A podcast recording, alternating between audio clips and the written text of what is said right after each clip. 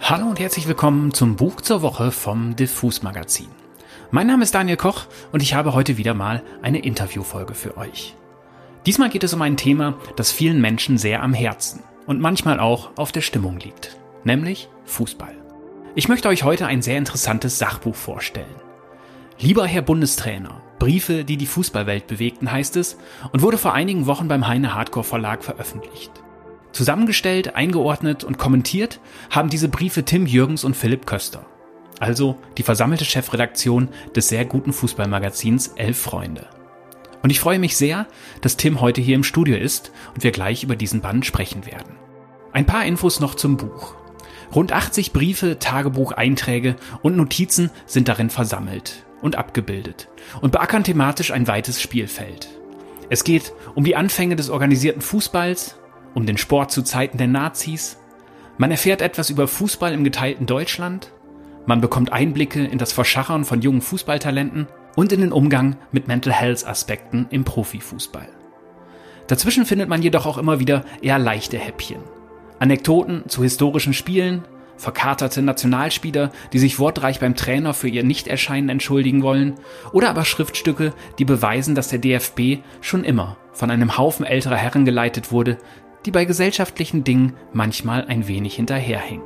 Philipp Köster und Tim Jürgens ist es mit ihren Texten zu diesen Briefen gelungen, die sehr spezielle Materie auch für Menschen wie mich zugänglich zu machen, die gar nicht so tief in der Fußballwelt drinstecken. Und natürlich blitzt auch immer wieder ihr kundiger Humor durch, der ja auch Elf Freunde auszeichnet. Ich werde das Gespräch mit Tim gleich an einigen ausgewählten Briefen ausrichten und diese auch vorlesen. Und dann mit ihm dabei über zum Beispiel Frauenfußball, Mental Health, die Geschäftspraktiken des Profifußballs und die Entstehung des Buches sprechen. Und am Ende wird er nicht an einer Frage vorbeikommen, die wohl gerade jeden Fan oder Fußballjournalisten umtreibt. Wie steht man eigentlich zu dieser verdammten WM in Katar in diesem Jahr? Viel Spaß!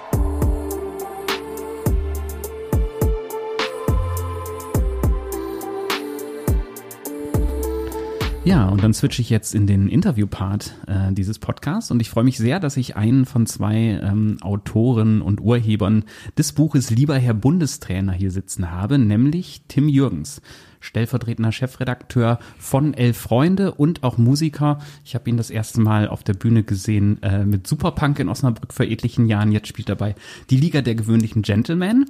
Genau. Tim, schön, dass du da bist. Vielen Dank für die Einladung. Ja, wir sprechen äh, über euer Buch Lieber Herr Bundestrainer.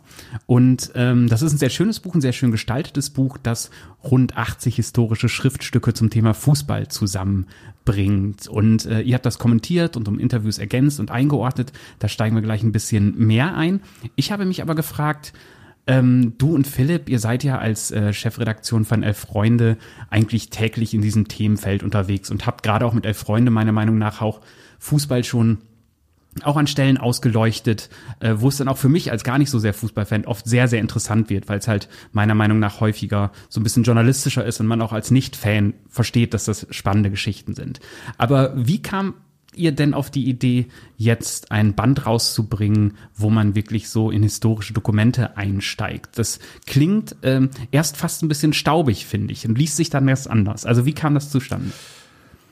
Um ganz ehrlich zu sein, ist gab so eine Art äh, Vorbild dafür, das heißt Letters of Note. Das sind Bücher mit äh, Briefen aus der Weltgeschichte einfach, äh, vom äh, Heimatbriefen von der Heimat von der Front äh, im amerikanischen Bürgerkrieg. Da gibt es einen Brief von Mahatma Gandhi an Hitler, der nie abgeschickt wurde und so weiter und so fort äh, Mick Jagger, der an, äh, an den Menschen schreibt, der das Logo der Rolling Stones damals erfunden hat und dann den Auftrag vergibt, wo genau der Beitrag, der Betrag drin steht. Das gab es, das habe ich mal äh, gesehen, da gab es auch eine Veranstaltung dazu, das fand ich faszinierend und habe gedacht, Mensch, sowas müsste es doch eigentlich auch zum Thema Fußball geben. Ähm, als wir dann so eingestiegen sind in die Recherche, Philipp und ich, haben wir festgestellt, naja, der Fußballer ist natürlich kein Literat. Und seltsamerweise haben die auch große Fußballer oft so Pokale und äh, Goldmedaillen vielleicht noch im Keller, aber Briefe, also so ein historisches Bewusstsein, sage ich jetzt mal, haben die in dem Sinne gar nicht. Ähm, deswegen war das jetzt gar nicht so einfach, äh, da dann eben auch ähm, Sachen, die erstmal äh, die Zeit überdauert haben zu finden und dann eben auch Sachen, die sowohl humorvoll sind als auch anrührend, als auch historisch interessant. Aber letztendlich haben wir dann vieles gefunden und äh, haben dann auch Dinge gefunden, von denen ich gar nicht geglaubt habe, dass es sowas äh, wirklich gibt. Aber da werden wir wahrscheinlich noch ein bisschen ausführlicher drüber sprechen. Aber lange Rede, kurzer Sinn, das war, das war die Idee, äh, so eine Art Letters of Note äh, zum Thema Fußball zu machen. Und ich bin sehr froh. Wir haben ja hier jetzt äh, ungefähr 80 Schriftstücke, schwerpunktmäßig natürlich Briefe gefunden oder abgedruckt im Buch, aber wir haben ungefähr 130 nachher gehabt, aus denen wir dann auswählen konnten. Und wie habt ihr die gefunden? Im Literaturbereich ist es ja immer so, da geht man dann nach Marburg und da wird dann sehr genau von äh, ausgewählten Autorinnen und Autoren alles, was geschrieben wurde, äh, zusammengestellt und archiviert. Ähm, seid ihr quasi auch äh, zu großen Teilen in ein bestehendes DFB-Archiv eingestiegen oder wie kam, wie kam da die Recherche zustande? Das war eine Recherche äh, mit, der, mit der Gießkanne, würde ich sagen. Also ähm, natürlich haben wir erstmal Vereinsmuseen angeschrieben. Wir haben äh, das DFB-Museum in Dortmund angeschrieben. Ähm, wir haben versucht, international bei der FIFA mal nachzufragen, habt ihr da was vorliegen? Das ist ja sozusagen der einfachste, nah, naheliegendste Weg. Aber wir haben natürlich über unsere langjährige Arbeit mit Fußballern und äh, Institutionen aus dem Fußball natürlich auch Kontakt zu vielen Protagonisten, Ex-Spielern, auch aktiven Spielern noch äh, zu Managern und Trainern. Und die haben wir natürlich äh, dann auch so nach unserem eigenen Telefonbuch und äh, unser E-Mail-Verteilern haben wir dann eben nachgefragt, habt ihr was? Und äh, manche haben auch gesagt, äh, Briefe bin ich bescheuert, hebe ich doch nicht auf. Äh, ich, wie gesagt, da gibt's vielleicht noch eine Medaille, aber Briefe, nein, alles weggeschmissen. Aber einige haben dann eben doch noch was gefunden und da sind wir wirklich auf, auf ganz, ganz tolle Sache gefunden. Äh, eine Geschichte noch, äh, das DFB-Museum in Dortmund hat, äh, hat, hat gesagt, nein, das sind sozusagen unsere Exponate, das möchten wir dann sozusagen nicht, nicht vergeben, weil wir vielleicht selber noch mal sowas machen. Aber ich bin dann auf einen sehr findigen Archivar in Frankfurt bei der, bei, bei der DFB Hauptzentrale ge, ge, getroffen und der sitzt auf unfassbar vielen Akten, die eben noch nicht gehoben sind und da konnte ich Wünsche formulieren, natürlich erstmal entlang gehangelt der großen Ereignisse des deutschen, der deutschen Fußballgeschichte. Und da haben wir aus meiner Sicht ganz, ganz tolle Sachen gefunden. Ja, es ist wirklich, äh, ich habe es ja gerade schon gesagt, ich bin jetzt so derjenige, der zwar Fußballkultur Kultur verfolgt, aber nicht ähm, so dieses Fansein habe. Und ich fand es auch, da sind wirklich einige sehr, sehr erstaunliche äh, Schreiben drin. Und äh, ihr habt in einem sehr schönen äh, Vorwort ähm, da gibt's diesen schönen Satz, ähm, das Begleitschreiben von Dr. Käferstein zur Haarprobe von Christoph Daum oder die Quittung von FIFA-Offiziellen für den Erhalt diskreter Zuwendung würdigen wir dann im Nachfolgeband. ähm, das fand ich sehr charmant. Das äh, führte, führte mich gleich zu zwei Fragen. Ähm, ich fange mal mit der ersten an. Ich habe mich da gefragt, so, was ist denn so die blaue Mauritius der, äh, der Fußballschriftstücke? Also gibt's irgendwie was, was Legendäres, wo wo ihr im Vorfeld gedacht hättet oder gehofft hattet, da was zu finden? Oder gibt so es so, so einen Mythos, äh, wie halt jetzt zum Beispiel die, äh, die Quittung über die diskreten Zuwendung? Natürlich ist das ein Witz, weil äh, naja, das wäre natürlich auch schon, äh, das geht dann ja auch schon fast in den justiziablen Bereich, diese Dinge, die, ähm, aber tatsächlich äh, liegt das natürlich auch im Auge des Betrachters. Ich bin ein Kind der äh, 70er und 80er Jahre, das heißt, da bin ich aufgewachsen mit Fußball. Für mich markiert so dieses äh, WM-Halbfinale von 1982 in Sevilla, Deutschland-Frankreich immer noch. Das war für mich, ich glaube, das ist der Moment, wo ich gemerkt habe, ich werde jetzt immer und ewig dem Fußball äh, verfallen sein. Ähm, mit so vielen Ereignissen, äh, natürlich diese Aufholjagd in der Verlängerung, das äh, dramatische Elfmeterschießen, aber eben auch die berühmte Geschichte äh, Toni Schumacher äh, äh, und Zweikampf mit Patrick Battiston, der dann eben ins äh, Krankenhaus eingeliefert wird und Schumacher äh, denkbar undiplomatisch sagt, äh, naja, dann zahle ich ihm halt die Jacketkronen. Das ist natürlich eine Geschichte. In Frankreich im Übrigen äh, ein Trauma, dieses Spiel. Das hat im Grunde alles, was danach im französischen äh, Fußball passiert ist, beeinflusst. Und ich habe mich gefragt, gibt es ein Schreiben, ein Entschuldigungsschreiben von Toni Schumacher an Patrick Battiston, irgendetwas, was da im Hintergrund noch gelaufen ist. Und tatsächlich hat mir der, das DFB-Archiv gesagt, es gibt da etwas, aber nicht gewünscht von äh, den Beteiligten, dass das veröffentlicht wird.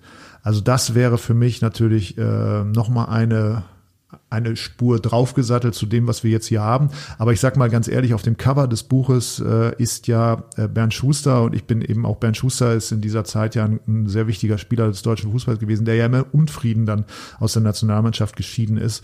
Und ähm, einen Brief zu finden, wo der Fußballrevoluzer Bernd Schuster sich äh, fast salbungsvoll beim DFB bei äh, beim Herrn Neuberger, damals DFB-Präsident, auch bei den, äh, bei den, bei den, beim Trainer Derwal entschuldigt für sein Fernbleiben bei einem Spiel. Ähm, das fand ich faszinierend, dass es sowas gibt und da bin ich eben auch, das sind so Sachen, die, die erwartet man nicht und äh, das ist eben die Herausforderung bei dem Buch gewesen und da haben wir eben etliche Sachen gefunden. Wir kommen ja gleich noch auf ein paar andere Sachen zu sprechen.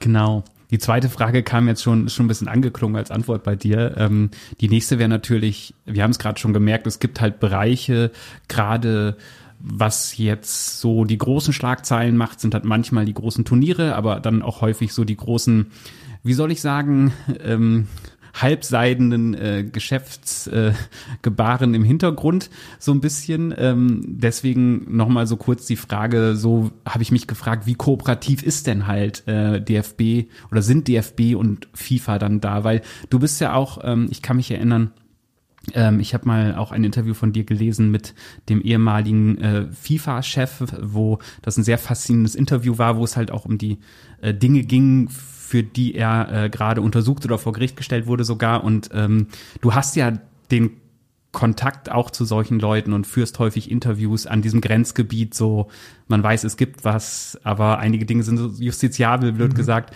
Ähm, wurde das also nur positiv von DFB und Co. aufgenommen oder ha hatten die da vielleicht auch ein bisschen Verdacht, so dass ihr da jetzt ähm, investigativ zu tief einsteigen wollt? Naja, also sie hatten ja so ein bisschen den Daumen drauf, das muss man fairerweise sagen. Ich habe eine Wunschliste formuliert. Also ich habe äh, zum Beispiel an den DFB, weil die ja gesagt haben, wir wissen nicht, was sie brauchen. Ähm, eine, eine, wir haben eine Liste formuliert, die von den Anfängen des deutschen Fußballs bis in die Gegenwart reicht. Und dann gibt's eben natürlich so Momente. Meinetwegen Verhältnis mit Bernd Schuster. Da haben wir diesen Brief gefunden. Patrick Battiston und äh, Harald Schumacher haben wir offensichtlich auch was gefunden, wurde uns aber nicht gegeben. Äh, WM 74, WM-Bankett, wo die Frauen nicht zugelassen wurden, äh, Ärgerschreiben von vielleicht manchen Spielern, die dann nach dem Turnier zurückgetreten sind, haben wir einiges gefunden, aber nicht alles bekommen oder gefunden. Also der Verband war da ja, hatte ja einen Daumen drauf. Ähm, wenn wir über das Geschäft reden, da gibt's natürlich diese äh, Serie von Briefen, die uns Andreas Rettich, das ist ein Freund des Hauses, mit der Manager, der ehemalige Manager des SC Freiburg und äh, 1. FC Köln, St. Pauli, ähm, der inzwischen bei Viktoria Köln arbeitet. Und ich habe Andreas gefragt, sag mal, hast du nicht irgendwas so von Spielerberatern? Und da hat er dann mal geguckt und dann hat er auch ein paar skurrile Sachen gefunden, wo wir dann auch natürlich geguckt haben, Persönlichkeitsrechte muss man auch immer aufpassen, gerade Klar. bei Büchern. Aber äh, letztendlich soll es ja äh, ein Buch sein, das ein, ein Hintergrund liefert, wo man vielleicht nicht auch immer Menschen dann eben auch entsprechend vorführt, sondern wo es schlichtweg darum geht, mal zu verstehen, was läuft da im Hintergrund, wie laufen Briefwechsel, wie sprechen die miteinander? Das ist ja auch, äh, also Sprache entwickelt sich ja ständig weiter und natürlich klingen die Briefe aus 1898, die man sich da gegenseitig noch geschrieben hat, was ja heute auch nicht mehr so oft vorkommt, ähm, anders als Briefe aus dem Jahr 2005. Und äh, wir haben auch überlegt, ob wir vielleicht, sowas haben wir ja sogar selber auf dem Handy, auf, ob man auch vielleicht so Chats nochmal äh, einbaut. Es gibt ja die berühmten WM-Chats der letzten drei, vier Turniere, wo die Mannschaft dann eben auch äh, in, in so einem WhatsApp-Chat drin ist. Da hätten wir was nehmen können, aber das waren dann natürlich so die üblichen langweiligen Sachen. Ne? Also da will man ja eher hören, dass Basti Schweinsteiger äh, an Poldi schreibt, Mann, warst du heute wieder schlecht, Alter, oder sowas. Und sowas haben wir natürlich nicht bekommen. Ja, aber das finde ich gerade schön an diesem Buch und das sollte man an dieser Stelle auch nochmal sagen, ähm, äh, wenn ihr es noch nicht gelesen habt, dass es halt wirklich nicht nur diese Schriftstücke sind, sondern dass auch schon viel ähm, journalistisch drumherum passiert und das auch sehr, sehr schön in diesem, was Elfreund ja immer ganz gut hin, hinbekommt, so diese äh, sehr informativ, aber auch sehr unterhaltsam. Und äh, das finde ich nämlich auch und deswegen, das führt mich jetzt in den äh, zweiten Part des Interviews sozusagen. Ich habe mir gedacht, ähm, auch um halt mal diese Sprache zu hören, die da gesprochen wird, ähm, habe ich mal so äh, vier, fünf Briefe äh, rausgesucht, wo ich mal so kleine Teile vorlese, dass wir darüber dann mal ein bisschen sprechen können, weil ähm, auch das merkt man der Auswahl an, dass ihr halt immer so ähm, bestimmte Briefe repräsentativ äh, für, äh, für bestimmte Dinge, Transfermarkt ist zum Beispiel das eine. Und ähm, den ersten Brief, den ich jetzt mal kurz anlesen möchte. Da geht es nämlich um Frauenfußball, was ja auch gerade ein sehr ähm, aktuelles ähm, Thema ist. Es ist ein Schreiben an die Spielerinnen der Damen-Nationalmannschaft, die die Euro 1989 gewonnen haben.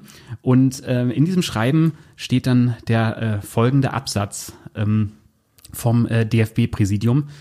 Ähm, Im kleinsten Kreise des Präsidiums haben wir uns darüber Gedanken gemacht, wie wir ihnen persönlich als Anerkennung wohl am besten eine Freude machen könnten.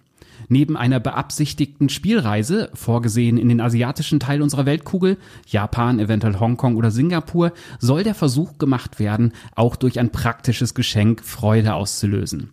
Ich hoffe, dass es uns dadurch gelingt, dass Sie in Bälde bereits bei Villeroy und Boch ausgesuchtes Kaffee- und Tafelservice mit dem Bone-China-Dekor Mariposa in Ihre Wohnung gebracht erhalten. Das Kaffeeservice ist, wird 23-teilig sein, das Tafelservice 18-teilig. Ähm, Genau, ähm, sehr schöner Brief. Ähm, magst du mal erzählen, was da genau passiert ist? Es hört sich ja so an, als wäre das finanzielle Geschenk für einen EM-Sieg in dem Jahr noch nicht denkbar gewesen. Stattdessen gab's Hausfrauenscheiß. Das ist eine berühmte Geschichte der deutschen Fußballgeschichte. Auch das hat mich natürlich sehr gefreut oder ist ja auch schon sowas wie eine sehr, sehr, ein sehr seltenes Exemplar, weil du nach der blauen Mauritius gefragt hast. Ähm, die, diese Europameistertitel 1989 war ein bisschen wie der Urknall für den Frauenfußball.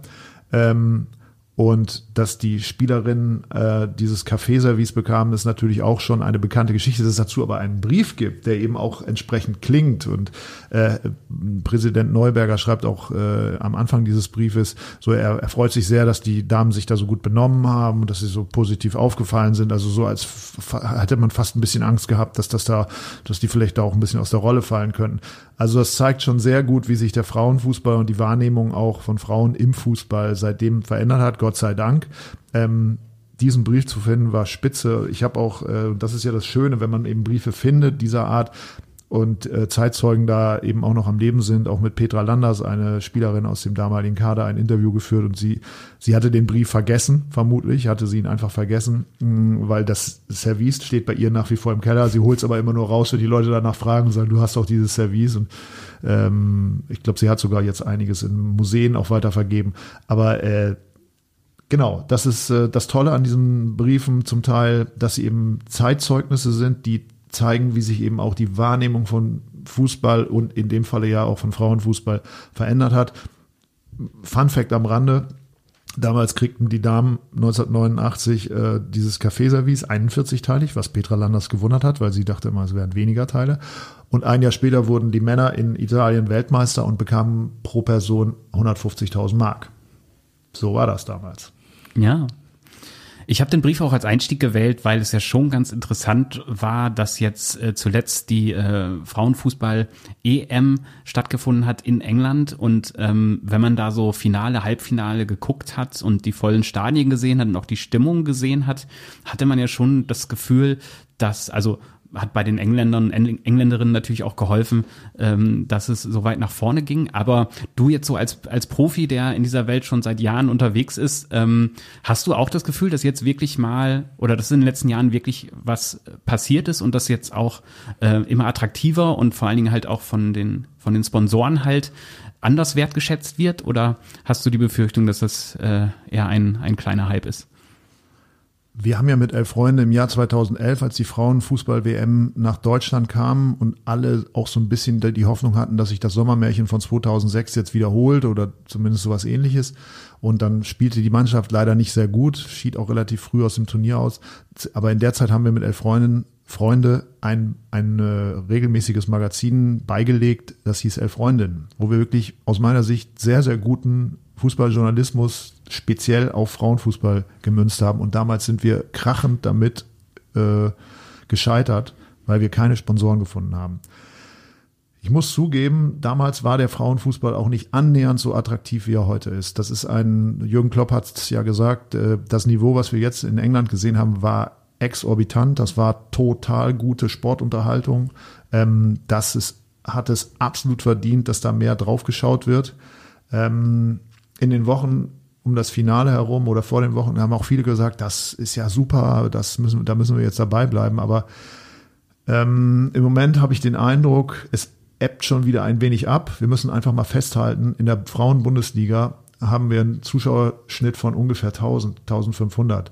Und da müssen sich die Leute schlichtweg einfach mal entscheiden, ist es sowas wie die Handball-WM oder EM? Wenn Handball, wenn die deutschen Handballer gut sind, dann sind wir auch immer alle dabei. Aber sobald dann wieder die Bundesliga startet und die deutsche Handball-Bundesliga ist eine der besten in der Welt, wenn nicht die beste, dann schauen eben wieder nur die Spezialisten zu. Und so ähnlich scheint es mir auch beim Frauenfußball zu sein. Und das hat nichts, das sage ich explizit, nichts mehr mit dem fußballerischen Niveau zu tun, sondern es hat schlichtweg, keine Ahnung, damit zu tun, dass wir offensichtlich nicht bereit sind, unsere Sehgewohnheiten da in der Hinsicht zu verändern. Weil ich kann ganz offen sagen, weil ich mit den Protagonisten jetzt seit 15, 17 Jahren arbeite, die Männer sind definitiv sehr oft viel langweiliger als die Frauen. Das ist doch mal ein Statement.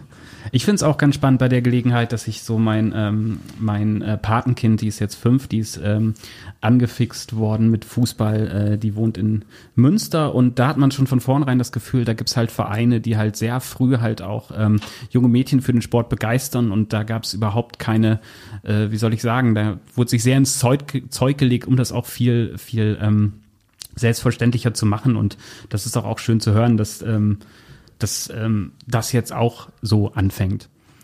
Wir springen mal in eine andere Zeit, äh, wieder einen kleinen Part, den ich ähm, vorlesen möchte, und zwar ein, ähm, das hat mich sehr überrascht, dass das da ist, aber das passt natürlich gut rein. Es ist ein Tagebucheintrag aus dem Jahr 1936. Da wissen wir alle, was das für eine Zeit war.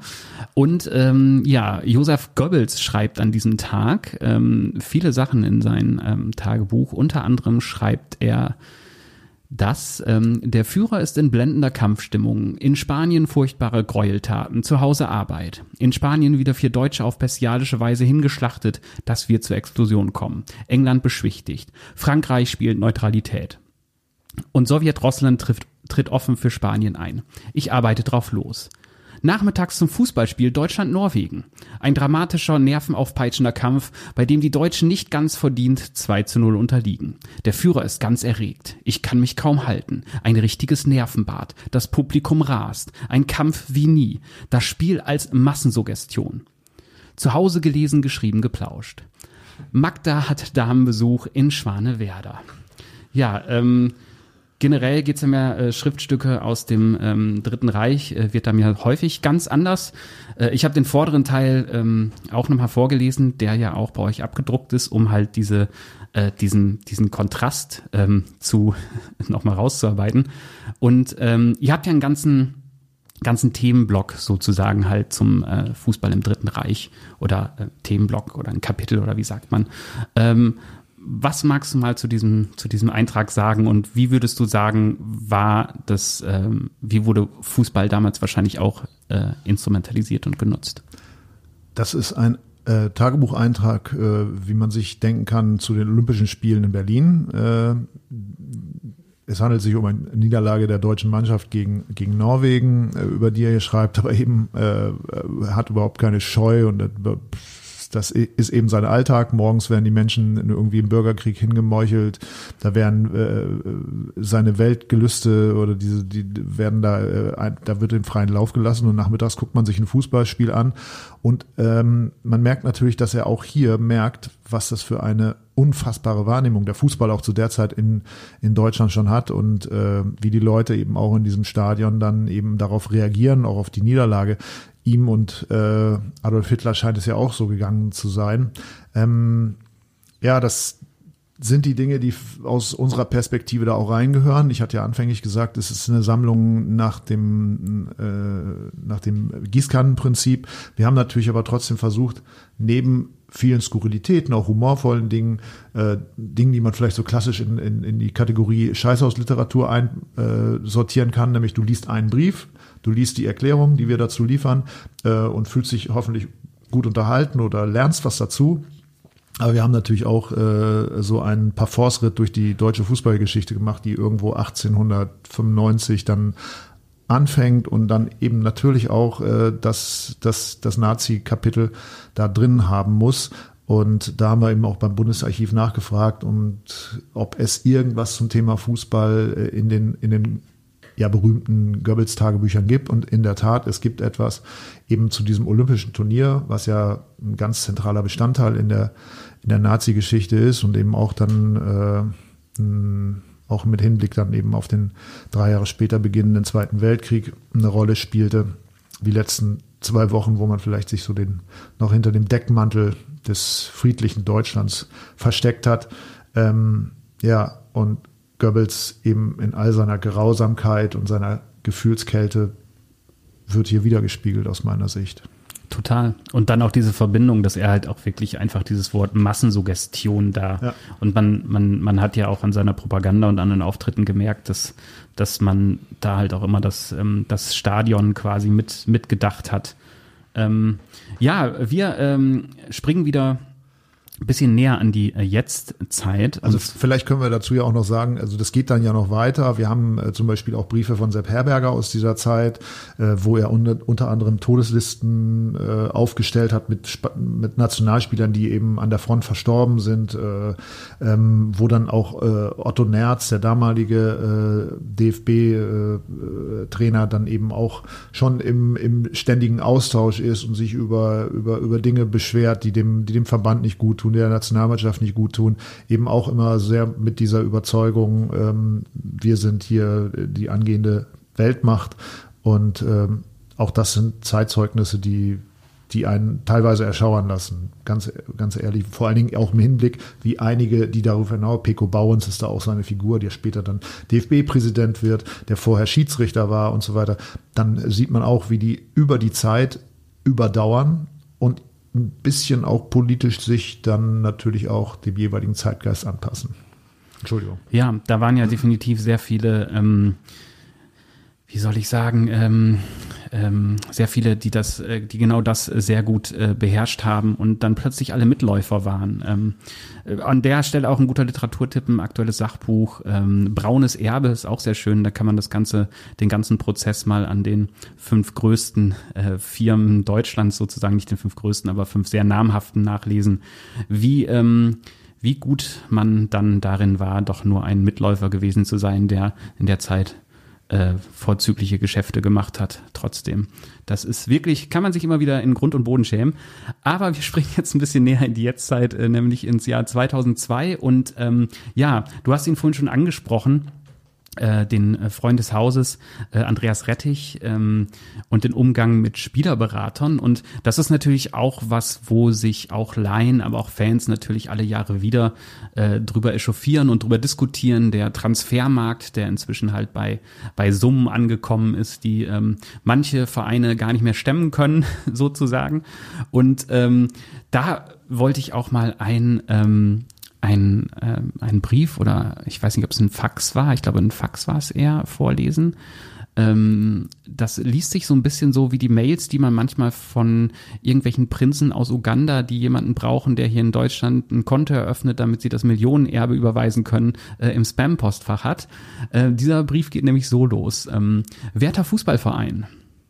Schon guter Start. Äh, heute möchte ich Ihnen Folgendes schreiben. Ich bitte, dass Sie mir Glauben schenken, denn alles, was ich schreibe, ist die Wahrheit.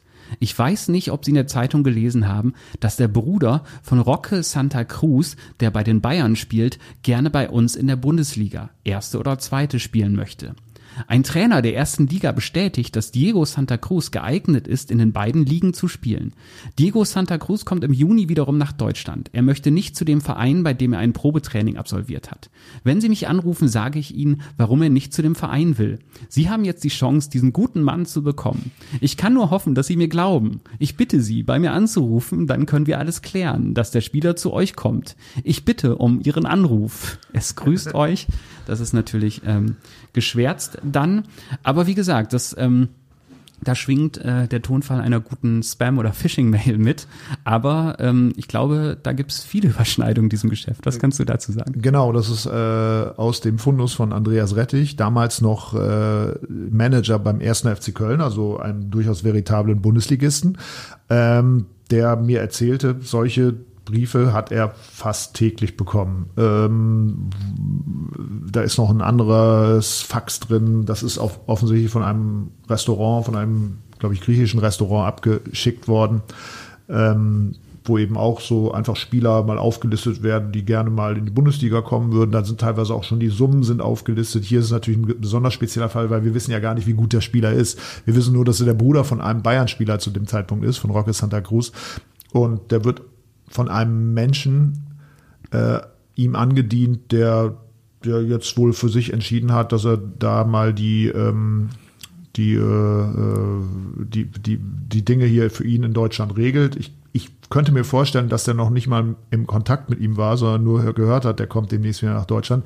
Ähm, ich habe ja sozusagen das Original des Briefes und ähm, habe das mal gegoogelt, was der Mensch, den ich natürlich hier nicht namentlich nennen will, heute macht. Ähm, offensichtlich ist er nicht mehr im äh, Spielergewerbe, Spielerberatergewerbe, äh, sondern er macht Entrümpelung. Das kann man, habe ich gefunden. Also er ist inzwischen in der Stadt, auch in der, aus der der Brief damals kam, äh, für Entrümpelung zuständig. Vielleicht auch die bessere Berufswahl. Ja. Ich fand es aber sehr interessant halt auch, dass man da schon ein bisschen merkt, dass gerade auch durch den durch den Hype um Fußball, dadurch, dass auch dieser kulturelle Wert so hoch ist, aber natürlich auch dadurch, dass es halt die Sportart wurde, die am meisten mit Geld zugeschmissen wurde, wo ganz schnell am meisten Geld zu verdienen war. Das lockt ja dann auch sehr viele shady Gestalten dann in sowas rein. Und ich habe manchmal das Gefühl, wenn man ähm, wenn man nachliest, Nachrichten liest über aktuelle Deals, das läuft natürlich auf einem ganz anderen Level und auch sehr professionell, wahrscheinlich, hoffentlich, aber ähm, das ist ja schon ein krasses System und einige von diesen Briefen, du hast dieses, äh, dieses Schreiben mit den aufgelisteten Spielern und so, das hatte schon so ein bisschen was von ähm, also die wurden halt aufgelistet so wie Waren, so nach dem Motto. Und wenn man dann irgendwie so hört, dass, dass es natürlich auch auf der ganzen Welt halt irgendwie Talentscouts gibt, die ja schon sehr früh anfangen und äh, sehr früh Talente dann irgendwie ähm, in, in, in Schulen packen und Deals mit den Familien haben, das, das, das ist schon habe ich so das Gefühl, auch schon alles noch ein bisschen, bisschen shady dieser Gar Tage. Wie, wie beurteilst du das? Natürlich. Also äh, das Fußball ist ein Riesengeschäft, wo wahnsinnig viel Geld im Spiel ist, das wissen wir. Und ähm, wo viel Geld ist, da werden natürlich auch zwiespältige, äh, zwielichtige Personen auch mal angezogen. Und ich kann auch aus meiner Erfahrung als, als Fußballjournalist sagen, weil ich ja mit den Leuten auch zu tun habe, weil manchmal ist der Weg über den Berater einfacher als über den Verein, weil die Vereine wollen immer möglichst wenig preisgeben von den Spielern, weil alles, was sozusagen verunsichert, zu viel Aufmerksamkeit abseits des Rasens erzeugt, lenkt den Spieler vom Fußball ab. Der Berater aber hat manchmal auch ein persönliches Interesse, vielleicht auch da, äh, den Spieler anders zu positionieren, vielleicht auch für den nächsten Verein schon mal in Stellung zu bringen. Und insofern habe ich mit diesen Leuten äh, zu tun und da kann man ganz klar sagen, das sind Menschen, die in anderen Berufen, seriösen Berufen, sage ich jetzt mal, sicherlich sch schwerer äh, Fuß fassen würden und Du sagst gerade, naja, das läuft alles wahrscheinlich inzwischen professionell. Natürlich nicht, weil die sitzen da hinter verschlossene Türen. Spieler X, nennen wir ihn einfach mal Haaland, Ronaldo, Messi, wie auch immer. Ähm, ich vertrete den und dann möchte Vereinspräsident XY ihn haben. Und ähm, dann sage ich ja gut, was ist da für mich drin? Und äh, wenn ich den Zuschlag wohin gebe, dann kann es natürlich auch vorkommen, dass ich sage, den kriegst du nur, wenn ich da auch noch ein bisschen extra profitiere, weil man gemeinhin ja immer sagt, der Berater kriegt so 15, 20 Prozent. Wie viel in Plastiksäcken rausgeschleppt wurde, das weiß man nie. Ne? Aber ohne jetzt natürlich zu sagen, es gibt auch sicherlich Berater, die sehr, sehr clever eine Karriere planen, die sehr clever sagen, jetzt diesen Verein zu so profitieren, dann profitiere ich letztlich von deinen Werbeverträgen wieder und so weiter und so fort. Es gibt auch sehr viele oder einige schlaue Leute in dem Gewerbe, aber ganz sicher nicht nur. Ja, das hatte ich nämlich auch ein bisschen gedacht bei dem Tonfall, dass das so das Hasseln ein bisschen dazugehört und dass es natürlich auch in dem Geschäft ähm, so ein bisschen ähm, häufiger vorkommt. So, jetzt ähm, zwei von diesen Briefen äh, haben wir noch. Wir springen jetzt wieder in eine andere Zeit und zwar springen wir jetzt in eine Zeit ähm, Ende der 80er, nämlich im Oktober 89. Äh, und zwar, das fand ich sehr interessant, äh, weil es wirklich so ins Alltagsgeschäft geht. Und zwar ist das ein äh, ein Briefverkehr zwischen dem Verein FC Homburg und ähm, dem Deutschen Fußballbund. Und äh, da geht es um die Genehmigung von Trikotwerbung mit dem Schriftzug London, was etwa nicht eine Tourismuskampagne der britischen Hauptstadt ist, sondern eine Marke, die viele ähm, äh, Gegenstände, Alltagsgegenstände aus Gummi produziert und unter anderem halt auch Präservative. Und das fand der DFB nicht gut und erklärt, die Ablehnung des Ligaausschusses beinhaltet das Verbot, für Kondome als Empfängnisverhütungsmittel beim Geschlechtsverkehr zu werben. Der Schriftzug London ist nicht wertneutral und steht auch nicht für die Herstellung anderer Gummiprodukte. Sofern die Firma London einen Bekanntheitsgrad hat, beruht diese auf dem Wissen um die Herstellung von Präservativen. Falls mit der Werbung der Bekanntheitsgrad der Firma erst geschaffen oder erhöht werden soll, zielt er nicht auf eine Werbung für Babyschnuller, Luftballons, Wärmflaschen oder dergleichen. Die Werbung richtet sich vielmehr auf die von dem Unternehmen produzierten Kondome. Ja, wir sind so Ende der 80er, da hat man ja auch schon äh, durchaus eigentlich für Präservative eigentlich eine sehr wichtige Zeit, weil das war natürlich auch, ähm, da spürte man noch die äh, verheerenden ähm, äh, Folgen der HIV-Welle und man hätte ja sagen können, eigentlich, wenn man zu irgendeiner Zeit noch viel mehr Werbung für Kondome hätte machen müssen, dann zu dieser Zeit. Aber ähm, der DFB, ich weiß nicht, war er zu katholisch, äh, war er zu prüde oder was, äh, was war das Problem? Was kannst du zu diesem schreiben? Also erstmal war es natürlich äh, und ist es ja bis heute fast äh, immer noch äh, ein, ein Haufen von angestaubten älteren Herren, die äh, zu der Zeit natürlich noch irgendwie äh, überhaupt nicht verstanden hatten, was, was, was das Geschäft eigentlich auch braucht. Und wenn man eben Werbung freigibt, dass Kondome Dome nichts Anrüchiges sind, schon gar nicht in dieser Nach-AIDS-Zeit, wo, wo das ja, glaube ich, in, in jeder Fernsehwerbung und der, die Bundesregierung hat da ja damals schon, schon Kampagne gestartet. Da war, das war beim DFB alles noch nicht angekommen. Ich, wir haben ja auch gerade über diesen Brief mit den, bei den Frauenfußballerinnen gesprochen.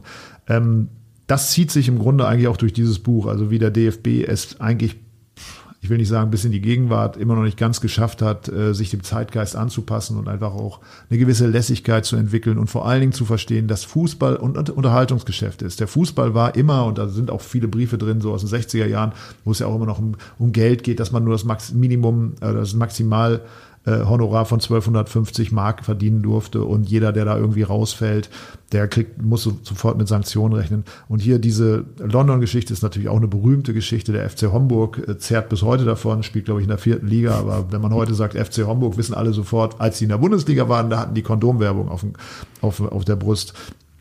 Äh, war natürlich eine unfassbar lustige Geschichte auch, wurde dann, muss man fairerweise auch sagen, nach einem Jahr dann oder einem halben Jahr dann auch äh, erlaubt trotzdem natürlich diesen Briefwechsel zu finden und dann eben auch diese ganze Spießigkeit in den Worten äh, im Jahr 1989, also wir reden jetzt im, im Wendejahr, ne? also wo, wo ja auch wirklich ganz, ganz große Freiheitswelle durch Deutschland geschwappt ist und äh, hier immer noch über solche Fragen zu diskutieren, traurig, aber ich glaube auch, weil ja viele Briefe aus dem deutschen Fußball, nicht nur, es sind ja auch Briefe zum Beispiel aus dem englischen Fußball, ein Telegramm von Bobby Moore, äh, viele Sachen aus dem FIFA-Fundus, die eben äh, nicht nur deutschsprachig sind, aber man sieht, dieses Buch ist auch in gewisser Weise ein, äh, eine Dokumentation der deutschen Fußballgeschichte und natürlich damit auch die Absurditäten und die Spießigkeiten des deutschen Fußballs sehr, sehr gut dokumentiert in diesem Buch meines Erachtens.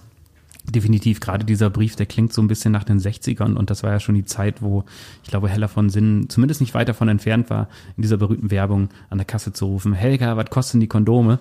Ähm, ja. Das, das, war schon davor, ne? Mit das, Ingolf Lück, der Spot. Ja, ja, genau. Ja, genau, genau, das war. Äh, ja, kommen wir zum letzten, äh, zum letzten Brief, äh, den ich noch kurz ansprechen möchte. Und ähm, das äh, war nämlich tatsächlich ein Brief, da wird es wirklich mal ähm, sehr äh, poetisch und sehr gefühlvoll und auch sehr dramatisch. Es ist nämlich ein, ein Brief, ein, ein offener Brief, der ähm, mit Deine Nationalmannschaft äh, signiert wurde am 18. November 2009 ähm, ja, abgeschrieben kann man, äh, abgeschickt kann man gar nicht sagen, weil es ist ein offener Brief. Und zwar war das die Zeit, als der Suizid von Robert Enke halt die Fußballwelt ähm, sehr und nicht nur die eigentlich sehr geschockt hat, wo danach auch äh, das Thema mentale Gesundheit und, und, und Suizid und dergleichen ähm, sehr, ähm, sehr im Fokus stand. Und ähm, ich werde jetzt einfach nur einen kleinen Absatz aus diesem ähm, Brief rauslesen, den ich schon erstaunlich finde, auf einem offiziell mit dem Logo des DFB abgeschickten äh, Brief. Da schreibt also die Nationalmannschaft, ähm, es ist für uns alle ein schmerzhafter Gedanke, dass du dich einsam und allein gefühlt haben musst, auch wenn du mit uns zusammen warst. Dass du so oft das Gefühl gehabt haben musst, viel mehr verlieren zu können als nur ein Fußballspiel. Dass für dich so viel mehr auf dem Spiel stand als für jeden anderen von uns. Dein Tod ist so trostlos, aber wir werden alles dafür tun, in deinem Sinn weiterzumachen, guten Fußball zu spielen, erfolgreich zu sein und uns dafür einzusetzen, dass Vorurteile und Stigmatisierung im Fußball äh, keinen Platz haben.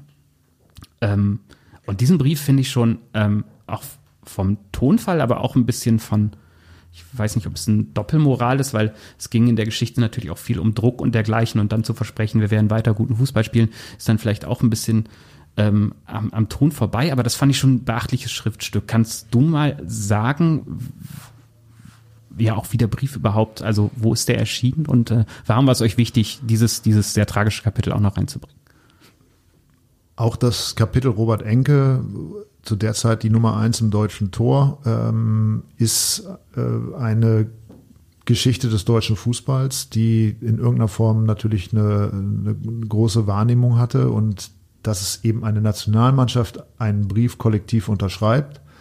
Der gesamte Kader zeigt, äh, wie sehr sie daran Anteil genommen haben. Inzwischen gibt es ja auch andere Spieler, wie zum Beispiel Per Mertesacker, die über ihren, über die Drucksituation auf dem Rasen gesprochen haben, dass man sich oft vor dem Spiel übergeben musste und so weiter. Ich glaube, Robert Enke ist ein Sonderfall. Äh, ich glaube nicht, dass er äh, daran zugrunde gegangen ist, dass er den Druck auf dem Platz nicht ertragen konnte. Ich glaube, das muss man mal klipp und klar sagen, sondern er litt unter Depressionen, die vielfältige Gründe haben, vielleicht auch letztendlich genetisch bedingt sind äh, und ähm, die ihn dann letztendlich zu diesem Schritt bewogen haben. Für mich persönlich als Fußballjournalist war es auch sehr erschreckend, das so dann eben äh, wahrzunehmen, dass es so war. Ich kann mich erinnern, wir hatten zwei große Interviews mit ihm im, im Heft. Der war immer ein sehr reflektierter Typ, der auch andere anders über Fußball dachte ähm, als, als Zeitgenossen zu der Zeit, der, der interessante Sachen sagte, der immer sehr aufgeschlossen auch äh, unsere Art von Journalismus war.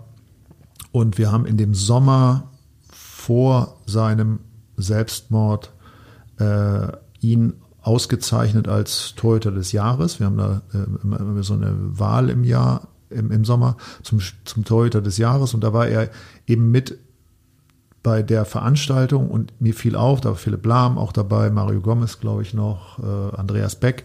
Er kam, also vier Spieler der Nationalmannschaft kamen zu uns und er war, er wirkte vollkommen apathisch, als wenn er, als wenn ihm das alles nur furchtbar auf, also so habe ich es zu dem Zeitpunkt interessiert, äh, interpretiert, dass es ihm einfach wahnsinnig auf die Nerven geht, dass er diese Veranstaltung jetzt mitmachen muss.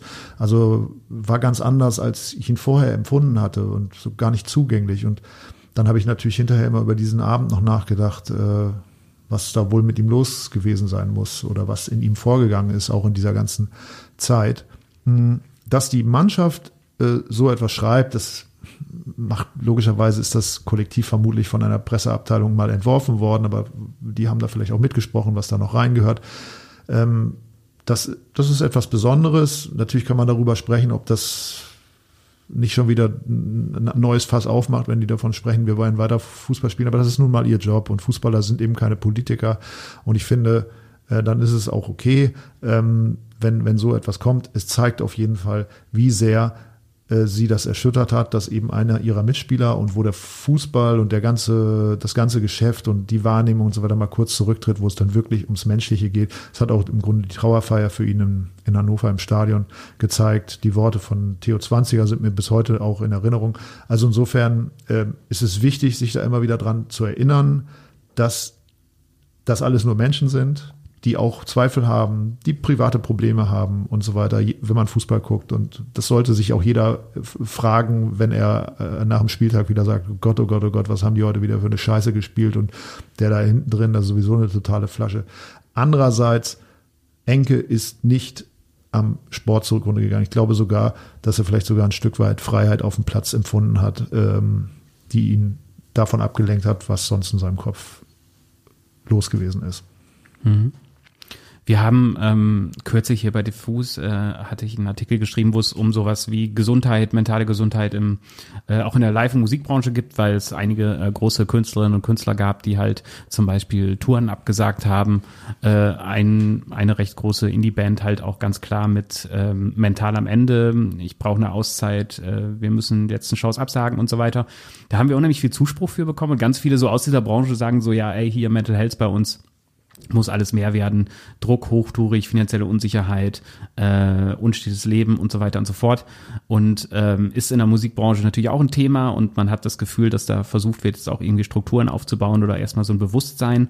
Ähm, nun ist ja beim Fußball der Druck äh, auch, wenn nicht sogar noch höher. Also man, da gibt's ja sehr viele sehr äh, junge Menschen, die halt mit einem hohen Leistungsdruck halt in eine Welt geworfen wird, wo sehr viel Geld verdient wird, wo sehr viel auf, auf den Schultern lastet. So, du jetzt aus deiner langjährigen Erfahrung als Journalist, der ja auch immer ähm, äh, nicht am Schreibtisch sitzt und drüber schreibt, sondern auch das System dahinter halt in Reportagen und Interviews durchleuchtet, hast du das Gefühl, dass halt so mentale ähm, Gesundheit im Profisport ähm, schon so wichtig ist, dass es da inzwischen Strukturen gibt, dass da halt ähm, junge Spielerinnen und Spieler oder auch ältere Spielerinnen und Spieler damit äh, klarkommen können? Oder wie schätzt du das ein?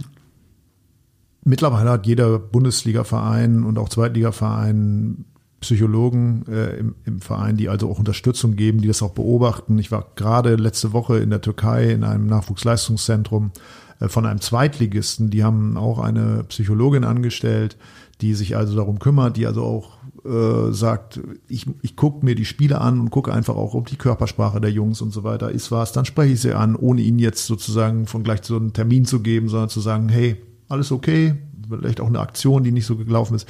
Also ich glaube, die verglichen mit dem normalen Menschen haben die schon eine sehr, sehr gute ähm, Unterstützung.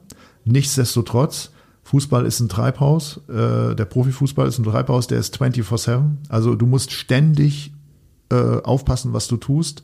Du musst, äh, um dabei zu bleiben, um deine Karriere entsprechend zu planen. Deswegen jeder Spieler, der so lange erfolgreich ist wie Cristiano Ronaldo, wie Messi, über 15 Jahre jedes Jahr Leistung bringt, das ist eine unfassbare, nicht nur körperliche Anstrengung, sondern auch eine mentale Beanspruchung, die diese Jungs schaffen. Und deswegen ist das, kann man das gar nicht hoch genug einschätzen, weil sie ja ständig in der Gefahr sind, abgelenkt zu werden.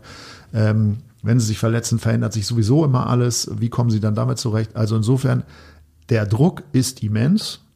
Und nichts auf der anderen Seite haben sie sich dafür entschieden und es ist, sie haben eine hohe Begabung, sie können unfassbar viel Geld verdienen und es liegt an ihnen, was sie daraus machen. Und ich glaube, ähm, wenn Menschen das hinbekommen, kann man nur sagen, Hochachtung. Andererseits, es ist nicht einfach und ich glaube da, das ist eben auch immer die Frage, die man bei Enke, Robert Enke stellt, ist, ähm, sind wir als, als Betrachter des Ganzen ähm, auch fair genug, dass äh, das adäquat dat, äh, einzuordnen und dann eben auch mal zu sagen, komm her, jeder macht Fehler und nächste Woche sieht die Welt wieder anders aus.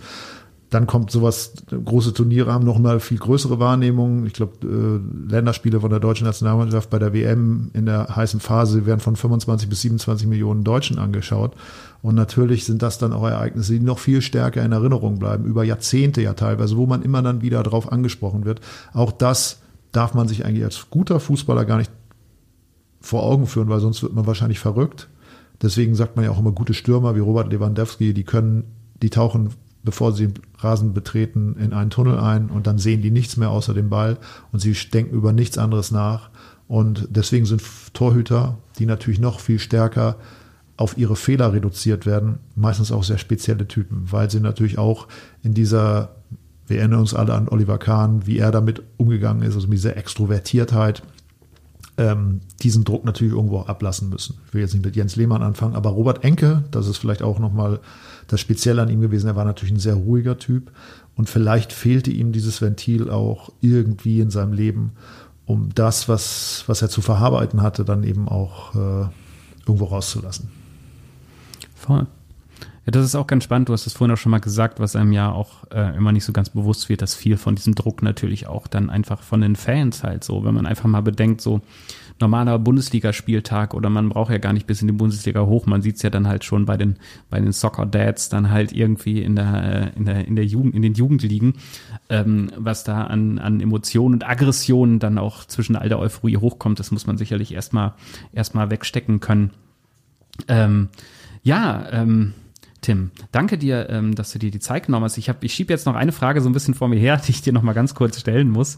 Äh, du, ähm, wir haben im Vorgespräch vorhin schon so ein bisschen äh, festgestellt, dass es jetzt wahrscheinlich häufiger passieren wird, weil in diesem Jahr ist es sogar so, dass die Leute, die sich halt wirklich überhaupt gar nicht für Fußball interessieren und den Sport vielleicht sogar hassen, ganz klare Meinungen in bestimmten äh, Feldern haben, nämlich was das größte Turnier im Fußball halt angeht. Dass halt äh, in diesem Winter ähm, die WM in Katar ansteht, die schon seit Jahren Schlagzeilen macht und die natürlich jeden Fan und ich glaube noch ganz viel mehr natürlich auch jeden seriösen äh, Journalisten dann halt vor ähm, ja vor so Fragen stellt, hätte ich jetzt was gesagt. Äh, deswegen ähm, weißt du schon, wie du die WM verbringen wirst? Fragen wir vielleicht so. Ja, wir haben bei Elf Freunde lange diskutiert, wie wir uns zu diesem äh, Turnier positionieren. Wir haben über die Jahre natürlich oft angeprangert, wie man überhaupt in ein, ein, ein, ein Land, was achtmal kleiner ist als Österreich, äh, ein, ein Turnier vergeben kann. Wir sind uns alle einig, natürlich ist da vermutlich was im Hintergrund gelaufen, was wir alle wo wir die Details dann nicht kennen. Wir haben in Elf Freunde eine riesige Titelgeschichte zur Akte Katar gemacht, was äh, Menschenrechtsverletzungen, was äh, die Zustände auf den Baustell Stadienbaustellen anbetrifft, was möglicherweise die Verschiebung oder die Manipulation bei der Vergabe anbetrifft, äh, äh, was da für, für, für Machenschaften am Werke waren, ähm, was vielleicht auch die Hintergründe der FIFA äh, waren, das dahin zu vergeben. Äh, wenn man sich vorstellt, dass Gianni Infantino, der FIFA-Chef, äh, inzwischen seine Kinder in Doha eingeschult hat, hm, macht sich auch jeder seine Gedanken darüber, zum, darüber machen. Aber lange Rede, kurzer Sinn, das Turnier findet nun statt. Die Stadien sind gebaut und wenn man dahin fährt, muss man sich klar darüber sein, man wird Stadien betreten, auf denen Menschen aufgrund der Umstände zu Tode gekommen sind. Und das ist grauenhaft, das lässt sich nicht weg, wegdiskutieren. Deswegen kann ich jeden verstehen, der sagt, ich bin nicht mehr dabei, mir reicht's. Ähm, ich boykottiere das Ganze, ich lasse den Fernseher aus. Aber das ist eine Entscheidung, die jeder individuell für sich treffen muss, weil ich niemand kann überprüfen, ob du am am, am 20. oder 18. Dezember, wenn das Endspiel ist und Deutschland zufällig das Endspiel erreicht hat, deutsche Mannschaft nicht doch den Fernseher einschaltest. Also insofern, wenn du es, wenn du es boykottierst, weil du es mit deinem Gewissen nicht vereinbarst, ist es dein Gewissen und wenn du den Fernseher auslässt, dann ist es okay und das respektiere ich vollkommen. Wir sind aber Fußballjournalisten. Das heißt, wir müssen uns darüber Gedanken machen, wie wir uns zu dem Thema und in dem Falle ist nun mal das WM-Turnier immer eines der größten äh, Themen äh, äh, oder, oder Veranstaltungen, die oder Events, die, die, die man abbilden muss oder kann, ähm, wie wir uns da positionieren. Wir sind zu dem Ergebnis gekommen, wir, wir wollen es in all seinen Schattierungen versuchen, so gut wie möglich abzubilden. Dass es äh, Menschenrechtsverletzungen gegeben hat, das wissen wir. Ähm, das haben wir auch, wie gesagt, dargestellt. Wir haben gerade aktuell bei uns auf der Seite bei freunde.de äh, eine eine Aktion mit einem, in Kombination mit einem schwedischen Magazin, das heißt Blankspot. Die Aktion heißt Cards of Qatar. Da haben Journalisten die Schicksale von Arbeitern, die auf den äh, Stadienbaustellen zu Tode gekommen sind, aufgedröselt und haben, haben im Grunde Karten, so ähnlich wie man das von Fußballerkarten kennt, mit den Lebensgeschichten dieser Menschen. Äh, die haben wir, präsentieren wir da. Also es sind äh, 600 ähm, äh, Zwangs- oder Zwangsarbeiter sind es ja nicht, aber sind Arbeiter, die da eben verstorben sind. Das haben wir bei uns auf der Seite. Aber wir haben gesagt, wir bilden es ab. Wir machen auch ein Sonderheft zur WM, wo wir sowohl die Kritikpunkte nochmal intensiv uns den widmen, aber auf der anderen Seite eben auch über den Sport diskutieren. Und der Sport findet da ja auch statt. Und es ist, wird auch sehr interessant sein, zu beobachten, wie die Mannschaften, wie die Verbände, die dort antreten, diese Bühne nutzen, um auf die Menschenrechtsverletzungen, um auf die ganzen Dinge, die eben auch an, an diesem sehr, sehr, an diesem Turnier kritikwürdig sind, darauf hinweisen, weil auch das, finde ich, gehört dazu, dass nicht nur wir Journalisten das tun, das tun wir jetzt ja auch schon relativ lange, über zwölf Jahre ist es her, dass, die, äh, dass das Turnier dahin vergeben worden ist, sondern dass eben auch die, die antretenden Verbände da diese Bühne mal nutzen, damit sich etwas verändert, weil ähm, letztendlich wissen wir auch durch den Krieg in der Ukraine, dass sich das Leben, dass die Welt, dass wir in einer globalisierten Welt leben und dass wir uns letztendlich annähern müssen wenn, wenn irgendwie sich was verändern soll. Und dazu gehört natürlich auch eine Annäherung an den Nahen Osten, der eine, für mich, weil ich noch nie, ich kenne die Region nicht, ein, eine Region ist, die, die, die, die ich nicht durchschauen kann. Und deswegen sehe ich das so, dass ich als Journalist natürlich auch die Aufgabe habe, da zumindest hinzufahren und das, was ich jetzt über viele Jahre vom Schreibtisch aus kritikwürdig fand, mir anzuschauen und zu, zu herauszufinden, ob es da vielleicht auch Dinge gibt, wo man sagen kann, da hat sich schon was verändert. Man liest, dass zum Beispiel auch die Umstände für die Arbeiter sich verbessert haben, dass äh, die Ausweise, die offensichtlich nicht mehr herausgegeben wurden, dass so etwas nicht mehr vorkommt, dass sich die Frauenrechte, dass sich da einiges verändert haben, sagen auch Frauen. Ähm, aber ich kann es nicht beurteilen. Ich muss es mir anschauen. Deswegen haben wir gesagt, wir machen etwas, wir versuchen es abzubilden und wir versuchen unserer journalistischen Pflicht nachzukommen. Ähm, ich weiß, lange Rede, kurzer Sinn. Äh, Gibt auch, auch ein bisschen, keine kurze Antwort bisschen darauf. rumgeeiere natürlich immer, aber das ist unser Thema. Und wenn wir es boykottieren, heißt es, wir schließen es aus. Und das können wir nicht. Definitiv. Finde ich gut als Entscheidung und du sagst es ganz richtig, es ist immer leicht, ähm, vom Schreibtisch oder aus Fansicht natürlich äh, auch vom, vom Sofa aus. Ähm, ich kenne die Diskussionen bei den Turnieren davor auch schon oder bei anderen Turnieren, wo es ja auch die, die ähm, Geschäftsdinge hinter so einem großen Turnier ja auch schon immer bei vielen, auch in vielen anderen Ländern halt fragwürdig waren oder jetzt Olympia in, ähm, in Japan war jetzt auch wieder so ein Thema und da gibt's dann ganz viele, die das halt sehr lautstark bei Instagram boykottieren, aber wo ich halt jetzt auch nicht weiß, ob die wirklich dann den Fernseher auslassen, wenn sie Fans sind. Deswegen finde ich spannend, dass du es halt genau das, man kann bei dem Thema auch nur äh, rumeiern, hast du, glaube ich, gesagt. Aber man kann halt auch nur, es ist halt nicht so einfach schwarz und weiß. Deswegen freue ich mich sehr, dass ähm, mit euch und mit den elf Freunden dann noch eine Stimme da unterwegs ist, die immer schon kritischer war, als das ähm, die offiziellen Sonderhefte sind oder vielleicht ähm, andere Redaktionen. Deswegen, Tim, allerbesten Dank, ähm, dass, äh, dass du da warst ähm, und äh, über äh, lieber Herr Bundestrainer ähm, zu sprechen, dass du mit ähm, deinem Kollegen Philipp Köster äh, geschrieben hast. Ähm, eine Frage zum Schluss noch, weil wir immer noch ein Musikmagazin sind, auch wenn es hier der Buchpodcast ist. Äh, was geht bei der Liga der gewöhnlichen Gentlemen in nächster Zeit? Ich weiß nicht genau, wann wir wann dieser Podcast gesendet wird. Am aber schon. Ah ja. Äh, also übermorgen. Ähm, wir sind im September fast durchgehend auf Tour. Ähm, am 8. September geht's los in Dortmund, äh, sind am nächsten Tag in Essen am 9., am 10. in Aachen, das darauffolgende Wochenende Köln ist dabei, Ende des Monats dann München, solche Orte wie Schwäbisch Hall, ähm, äh, Erfurt, ich, ich komme jetzt nicht drauf, auf jeden Fall den ganzen September bis in den Oktober hinein, sogar im November noch drei Termine in Bayreuth, Kassel und Stuttgart. Also insofern im Moment sehr viele Konzerte. So Corona ist denn erlaubt. Und wir haben jetzt gerade Anfang Juli unser zehnjähriges Bandjubiläum gefeiert. Äh, da haben wir dann zum ersten Mal in einer ganz großen Besetzung gespielt ähm, mit drei Bläsern und mit Percussion. Also zehn Leute auf der Bühne war für uns ganz aufregend, war vielleicht auch so mit das Tollste, was ich bisher erlebt habe. Wir haben im St. Pauli Theater gespielt, haben da auch mitgeschnitten. Da wird es hoffentlich Ende des Jahres eine Live-Platte geben. Und äh, wie es sich für ein Jubiläum gehört, gibt es natürlich jetzt auch eine aktuell gerade eine Best-of-Platte, die heißt Allein auf Partys 18 gewöhnliche Hits. Super Titel, hatten wir auch hier vorgestellt. Kann man empfehlen und gleich noch den Buchtipp dranhängen vom, ähm, vom, äh, vom Sänger und Texter sind gerade auch gesammelte Songtexte in Buchform erschienen. Auch das äh, sehr lesenswert. genau, ich. sowohl Superpunk als auch Fünf Freunde als auch die Liga der gewöhnlichen Gentleman-Texte. Perfekt. Das, das Buch heißt Später kommen, früher gehen. Geiler Titel, muss man sagen. Super, Tim. Damit sind wir am Ende angekommen und wir haben auch fast die Stunde voll, aber das kann man sich, einmal im Monat kann man sich eine Stunden, eine Stundenfolge gönnen bei uns. Ähm, Ja, besten Dank, dass du da warst. Und, Vielen Dank für die äh, Einladung. Schön. Ich, Hat viel Spaß gemacht. Fand ich auch. Und äh, genau, und da wir schon am Schluss sind, äh, mache ich auch gleich mal das äh, Schlusswort so ein bisschen. Das äh, Buch Lieber Herr Bundestrainer ähm, ist bei Heine Hardcore erschienen von Tim Jürgens und Philipp Köster und ihr könnt es auch dank des Verlages wieder bei uns gewinnen. Ihr kennt das Spiel, schickt uns einfach eine Mail mit eurer Postadresse und dem Stichwort lieber Herr Bundestrainer an verlosung.diffusmac.de und dann ähm, könnt ihr auf die Glücksfee hoffen.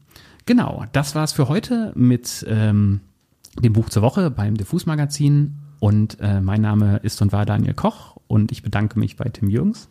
Vielen Dank, Daniel. Und ich sage Tschüss und bis zum nächsten Buch. Tschüss.